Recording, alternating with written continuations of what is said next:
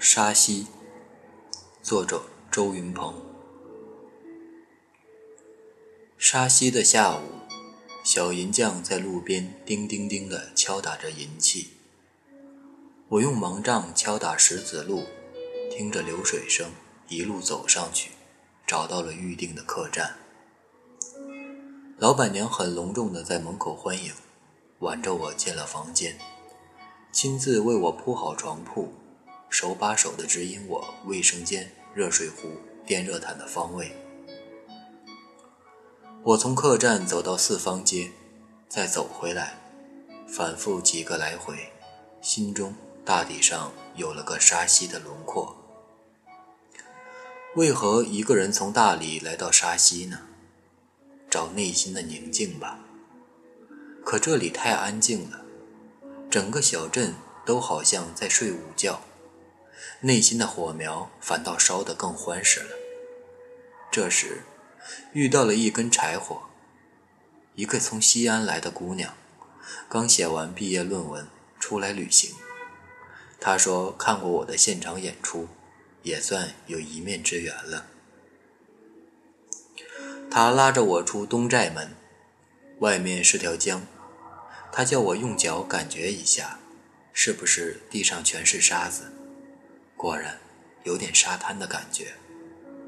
这旁边是条江，其实很窄，也就是一条溪水，所以这地方叫做沙溪。沙子踩过了，他把我带上了一座浮桥。他把着我的手，摸摸桥上有栏杆，别担心。然后扶我上桥，一步一摇，加上风大，像走在云彩上。过了桥是个本祖庙，里面儒释道各路神仙俱全。他拉我要挨个拜，说漏掉一个神会不高兴的。小姑娘真是精力旺盛，出了庙，把我又拉进了庄稼地。冬天的田地还没有开始播种。地里都是干枯的麦秸、草梗。走在田垄上，像走在铁路上，一个个的田垄迈过去，迈的步子太小、太大，都会一脚踩空，掉到沟里。他让我从身后扶着他的肩，保持步伐一致，就跟小时候玩开火车一样。他的肩膀瘦瘦窄窄的，我们开着两个人的火车。又小心地过了一个一尺来宽的独木桥，终于走到西寨门。晚饭时可选择的吃的很少，我们找到一家东北人开的酒吧，里面有手工饺子，我们要了两份饺子，一大杯葡萄酒，干杯！冰的碰了一下。他介绍自己要毕业找工作，想来云南开个书店。我说：“这不现实，这里谁买书支持你呢？”他说：“他爸爸也这样想，爸爸因为他独自来云南都不理睬他了，在他们心里，云南贩毒的、患艾滋病的、卖淫的很多，他才不怕，也是老江湖了。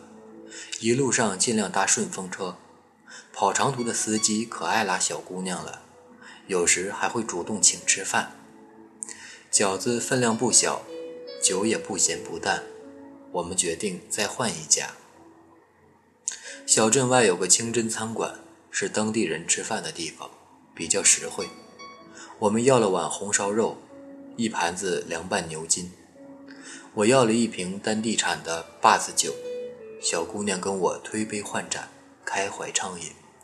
我说：“对，就是要跟着自己的梦想走。”别管老一辈的看法。我发现，几杯下去，我主动地脱离了爸爸们的阵营。我问：“总在外旅行，就没遇过什么危险吗？”他想想说：“有一次很惊险。他在一家藏族人家借宿，本来以为全家人都在，可到了晚上，只留下那个白天刚认识的中年男人。”睡觉的时候，他发现房门没插销。到半夜，满嘴酒气的男的闯进来，直接扑上床，他很冷静，喊是没用的，打也打不过。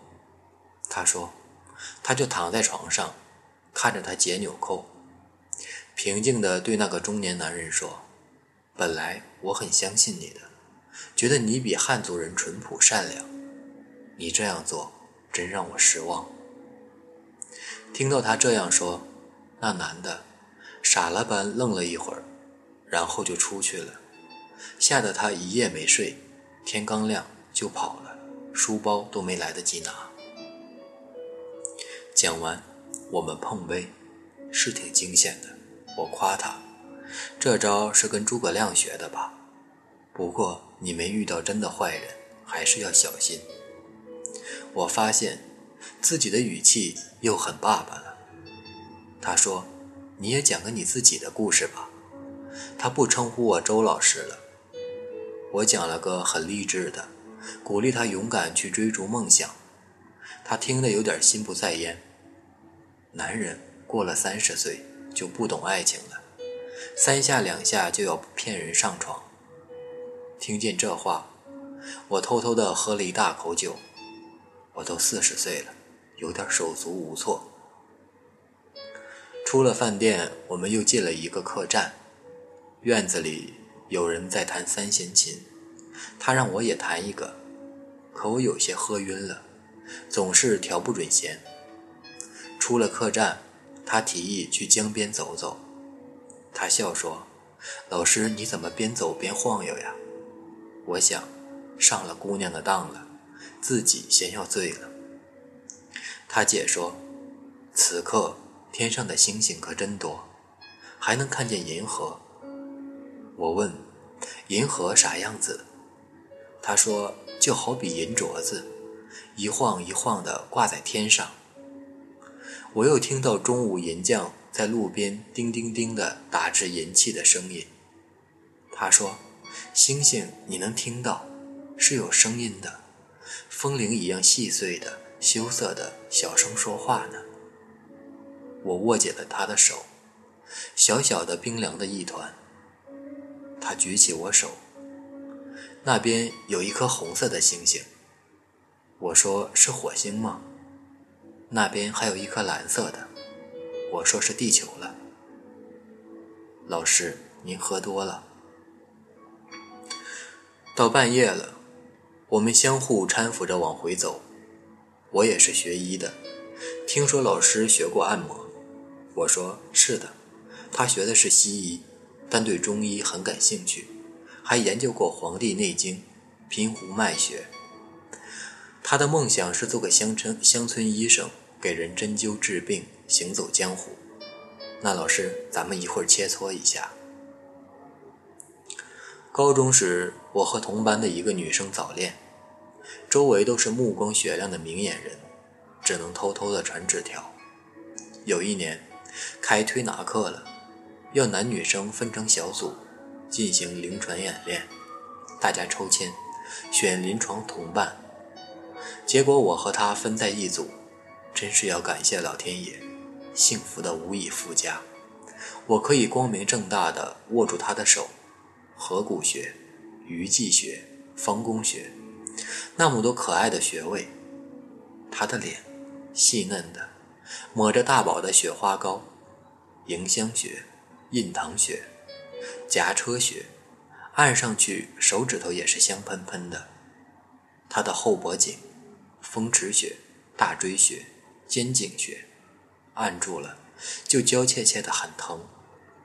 他原来是短发，像小动物的绒毛，暖洋洋的。起伏荡漾，我的胆子越来越大。有一天推拿足少阳胃经，从足三里向上按过他的外膝眼，再向上，大腿再向上，快到达那个惊心动魄的弧度了。他的小手等在那儿，像一位母亲安抚一个调皮的孩子，按住我的手，慢慢的阻挡住，责怪的。捏一下，拿开。鸟儿叫了，天亮了，我从醉意中挣扎着醒过来，嘴巴里苦苦的，舌头耷拉在腮腮帮子上，摸上去像厨房里的干抹布。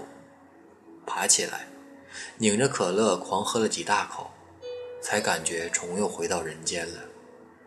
沙溪、小妞、星星，后来呢？断片了。我们在房间里做了什么？还是梦境？可是那么逼真，那个弧度还有阻挡，不知道。我想，自己真是老了，现实梦境都区分不开了。上午，我坐在四方街的阳光下卖单小银匠在对面敲打着他的生意，催眠的仿佛古老的钟表，滴滴答答。那个女生从阳光中浮出来，老师，我要去香格里拉了，马上去公路搭车。我庄重起来。哦，现在走吗？对，您多保重，有空去大理看您。那好，再见。我很想问，昨夜我们切磋了吗？是梦境还是真实？但怎么说出口？这么短的告别，来不及措辞。再见。阳光下，他的手掠过来，拍拍我的手。上午的沙溪，小娟在房间里一个小音箱里唱歌。我的家是她圈起来的一块小地方，到处是青草，全部是绿的。对面的银匠，老僧禅定一般的敲打着。他寂寞的生意。我为什么来沙溪？心中的火，微汤一样，半死不活的烤人呢？我需要的不是宁静，我要一个能抱在怀里的姑娘。所有的经络汩汩流淌，穴位温热跳动如心脏。而我来到这么个文艺宁静的沙溪。喝咖啡，听音乐，谈人生，但是心里长草，焚心似火啊！二零一四年，于大理。